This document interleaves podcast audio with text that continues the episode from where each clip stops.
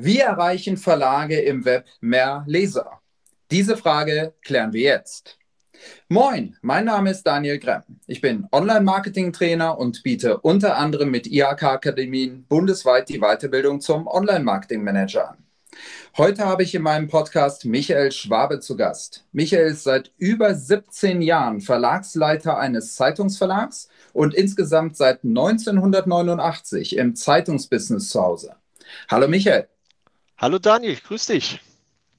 Ja, Michael, du bist mit deinen über 30 Jahren Erfahrung das, was man gemeinhin einen alten Hasen nennt. Ja. Woran liegt es aus deiner Sicht, äh, dass viele Verlage seit Jahren Leser verlieren? Ja, im Prinzip ist das äh, relativ simpel zu erklären. Äh, auch wenn das viele Verleger für sich nicht wahrhaben wollen. Letztlich sind ja Verlage nichts anderes wie durch ihre Tages- oder ihre Wochenzeitung eine Technologie zur Übermittlung von Nachrichten. Und wenn man äh, Nachrichten und natürlich auch Werbung. Werbung gehört natürlich auch als Basis dazu, nicht nur Nachrichten und News. Aber das ist eine Technologieform. Und diese Technologie wird wie viele andere Technologien über die Jahre natürlich durch bessere und durch neuere ersetzt. Und äh, das ist ein ganz normaler evolutionärer Vorgang, der da stattfindet. Wenngleich ich sage, es wird nicht ersetzt, sondern es wird eine Koexistenz geben. Davon bin ich zutiefst überzeugt. Hm. Jetzt äh, klingt das aus deinem Mund so selbstverständlich. Du hast es eben als ganz normalen evolutionären Schritt bezeichnet und du hast es auch total tiefenentspannt rübergebracht. Ich könnte es mir vorstellen, dass das bei vielen deiner Kolleginnen und Kollegen äh, alles anderes als entspannt aufgenommen wird. Ähm, warum glaubst du, gibt es so viele, die sich diesem evolutionären Schritt entgegenstellen äh, und vielleicht sogar glauben, ihn aufhalten zu können? Also ich denke, aufhalten wird es keiner. Die Frage ist, wie geht man damit um? Äh, was du ansprichst, ist ja die Tatsache, dass wir, wenn wir mal in die analogen äh, Medien reinschauen, über Jahre hinweg schon die Situation haben, dass sie sich mit neuen Technologien oder neuen Technologien gegenüber gesetz, äh, ausgesetzt fühlen und sehen. Und das Problem dabei ist, dass, äh, jetzt nehmen wir das Internet mal als direktes Beispiel, die Verleger im Prinzip über Jahre hinweg das Thema völlig ausgeblendet haben. Also quasi immer nur auf das eigene Pferd gesetzt haben, ohne zu schauen, welche Chancen bieten sich vielleicht auch in neuen Marktsegmenten. Und dadurch sind viele ins Straucheln geraten. Ich kann auch sagen, äh, es wird wahrscheinlich eine Situation sein, wo kein Printmedium von äh, verschont geblieben ist. Die Frage ist, wie geht man äh, mit dem Markt um? Sieht man in der Krise, die da ist, eine Chance? Und Jetzt benennen wir das nächste große äh, treibende Pferdchen in der Runde, das heißt Corona. Corona hat allen aufgezeigt, dass der Handlungsbedarf also wirklich sehr, sehr notwendig ist.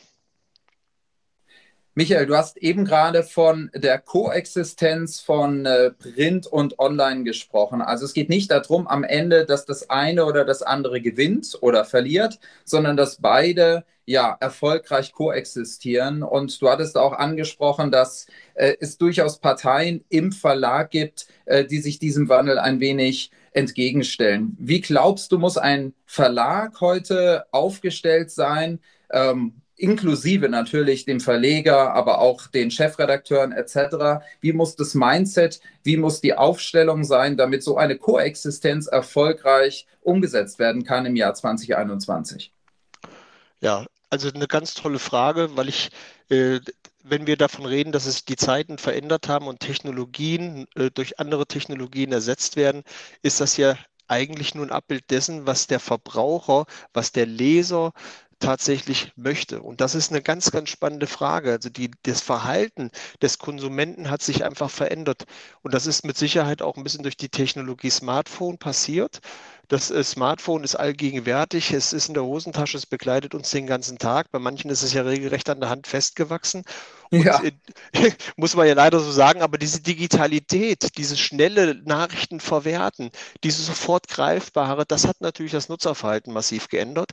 Heißt aber nicht, dass der Nutzer, der die schnelle und der die knappe und kurze Nachricht eben haben möchte, nicht auch eine vertiefte, eine sehr regionale, eine sehr lokale oder vielleicht auch eine durch einen Lokaljournalismus geprägte äh, Information haben möchte, wo noch Ross und Reiter, die diese Nachrichten eben entsprechend auch erstellen, kennen. Und da sehe ich eine ganz große Chance, äh, sowohl bei den Tages- als auch bei den Wochenzeitungen, dass man sich einmal den Nutzerverhalten zuwendet. Das heißt also, äh, wir haben ja früher eine ganz klassisch monologische Kommunikation mit dem Leser gehabt. Ein Redakteur schreibt etwas und äh, brüllt quasi in schriftlicher Form etwas nach außen und hat es eigentlich nicht gelernt, mit einem richtigen Feedback zu leben. Und wir wissen heute durch die digitalen Medien, dass der Verbraucher durchaus sofort reagiert, eine Kommunikation eingeht und das müssen die Verleger, das müssen vor allen Dingen die Redakteure lernen und so wird sich auch das Kundenwerbeverhalten verändern. Dialogisch. Ja, jetzt hast du da einen sehr spannenden äh, Themenmix angesprochen. Also man sagt ja, wir sind ja jetzt mittendrin im Themengebiet der Digitalisierung oder digitale Transformation. Und man sagt ja, dass fast alle Unternehmen diesem Wandel unterworfen sind. Und du hast eben gerade gesagt, das mobile Verhalten hat massiv zugenommen. Also ja, du hast es richtig schön bildlich gemacht. Du hast gesagt, äh, viele scheinen mit ihrem Smartphone verwachsen zu sein. Äh, einen anderen Punkt, den du angesprochen hast, das Thema ja, Aktualität. Also eine Nachricht muss sehr schnell beim Leser sein. Also viele erwarten das wirklich fast in Echtzeit.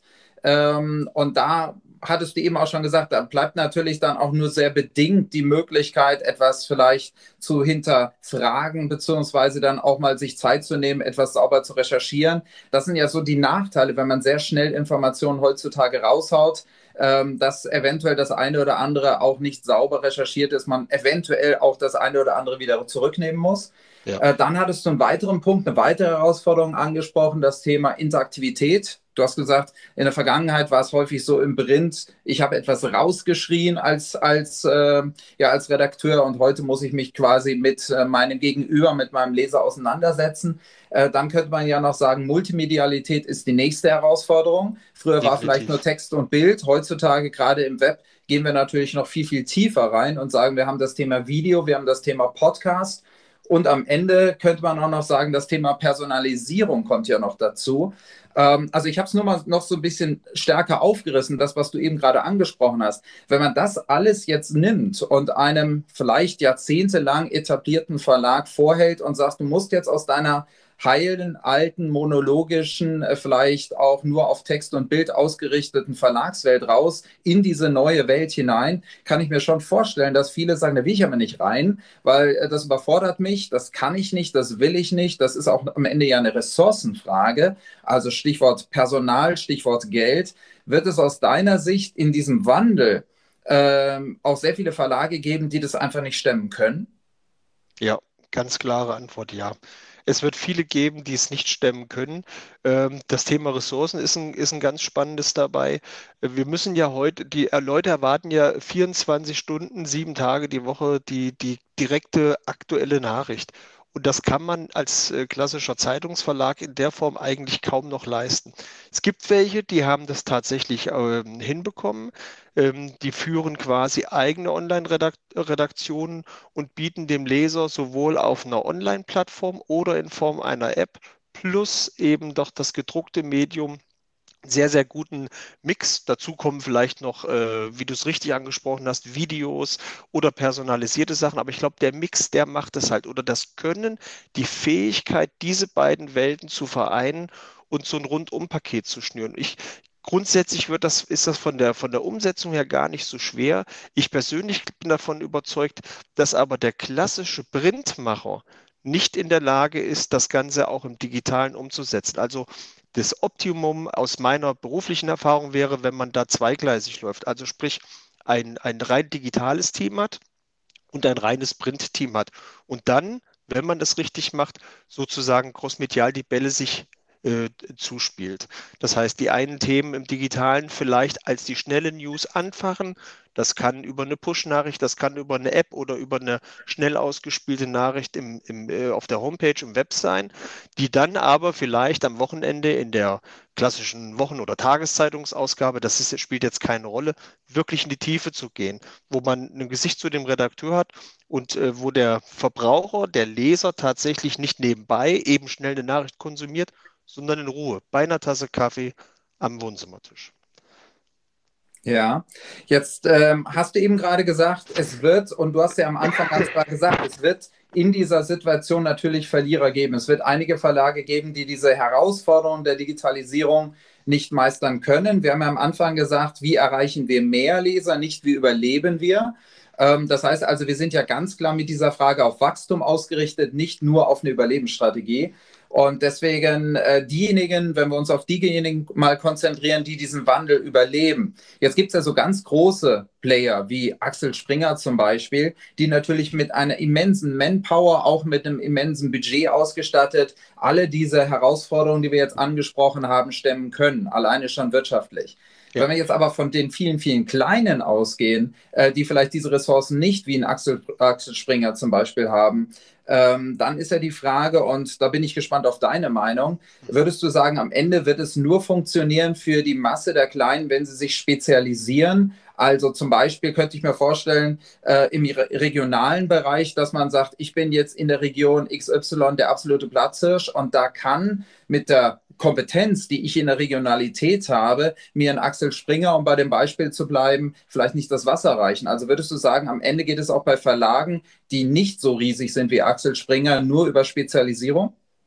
Ja, geht nur über Spezialisierung. Also es geht nicht um klassische Reichweiten-Dinge, sondern dann wirklich, ich mache es mal bildhaft, der klassische Lokaljournalismus rund um die Kirchturmspitze. Das ist nämlich etwas, was den ich sage jetzt mal, den Heimatverlagen, den, den Tageszeitungen, die vor Ort eingebettet sind äh, und vielleicht noch eine Wochenzeitung anbei haben, das ist denen ihre Stärke. Hohe Vernetztheit, hochgradigst nah am Leser dran, also wo man wirklich noch das Geschehen über die Straßenseite abbilden kann, wo man der Anwalt des, des, des Lesers quasi ist in der Öffentlichkeit.